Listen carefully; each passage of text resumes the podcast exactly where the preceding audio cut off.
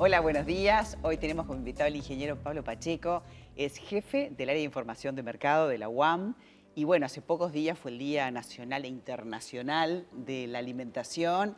Eh, reconozco que hace un año y poco que está la UAM y lo conozco por videos. Tengo que ir porque es una maravilla. ¿eh? ¿Cómo estás? Bienvenido. un placer, un placer acompañarlo. Muchas gracias por la invitación. Nos encanta eh, ese predio gigante de 95 hectáreas con muchísima gente trabajando, que pasan, vos me decías, como 6.000 personas por día. Sí, en realidad eh, la, función y el funcionamiento de la, de la, UAM, tanto mercado y centro logístico, eh, tiene una estacionalidad bastante marcada, relacionada sobre todo con la estacionalidad de las frutas y las verduras, que es como el principal motor del, del, del negocio hoy.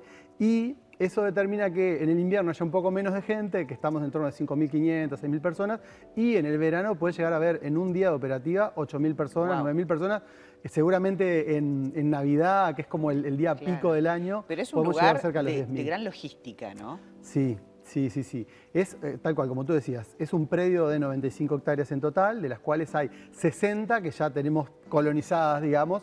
Las, eh, restantes son hectáreas de eh, desarrollo potencial, en las que podemos ir creciendo en la medida de que completemos las áreas que tenemos hoy. La UAM tiene básicamente cuatro, cinco este, áreas de negocios hoy.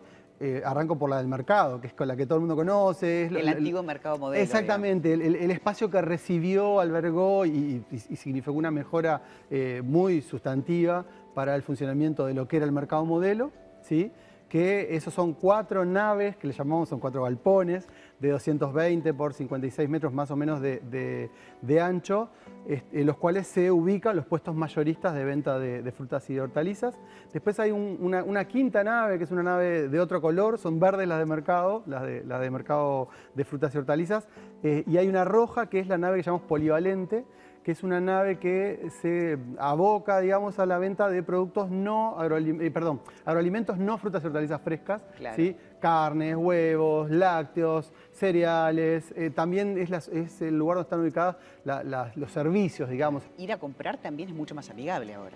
Totalmente, totalmente. Porque antes era como que el feriante iba y te lo traía en la feria cerca de tu casa. Ahora vos podés ir a hacer el pedido de toda la familia, por ejemplo, y hacer la operativa y, conseguir buenos precios, calidad, elegir, todo eso se puede hacer. Es tal cual, el, mercado modelo era un lugar que no era muy amigable para las visitas de afuera. De hecho, observamos eh, cuestiones que uno rápidamente ve cuando va hoy a la UAM, que el nivel, el, número de mujeres que hay hoy trabajando en la UAM es muy superior a lo que era el mercado modelo. Y tiene que ver con eso, con que la UAM es un lugar que es mucho más amigable, es mucho más eh, intuitivo en cuanto al funcionamiento, uno sin saber mucho, sin preguntar siquiera, llega, más o menos se puede ir dando cuenta dónde ubicarse, eh, permite justamente que alguien pueda recorrer tranquilo, ir mirando, eh, hasta, hasta desde el punto de vista logístico, que el, mercado modelo era muy intrincado y con espacios muy pequeñitos y hacía que fuera más riesgoso por los carros, por ejemplo.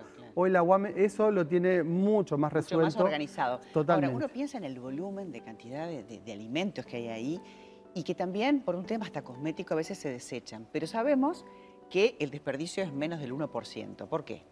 Bueno, ahí eso tiene que ver justamente con que el, objetivo como mercado frutihortícola de, de, la UAM es un objetivo de venta mayorista. Entonces lo, que, lo, que, lo que ocurre en la cadena, tanto para atrás como para adelante, o sea, desde el productor, transportista, el producto llega a la UAM y después cuando es comprado por un eh, feriante, lo que llamamos minorista, un feriante, un distribuidor, un puestero, el tiempo de permanencia del agua es muy corto.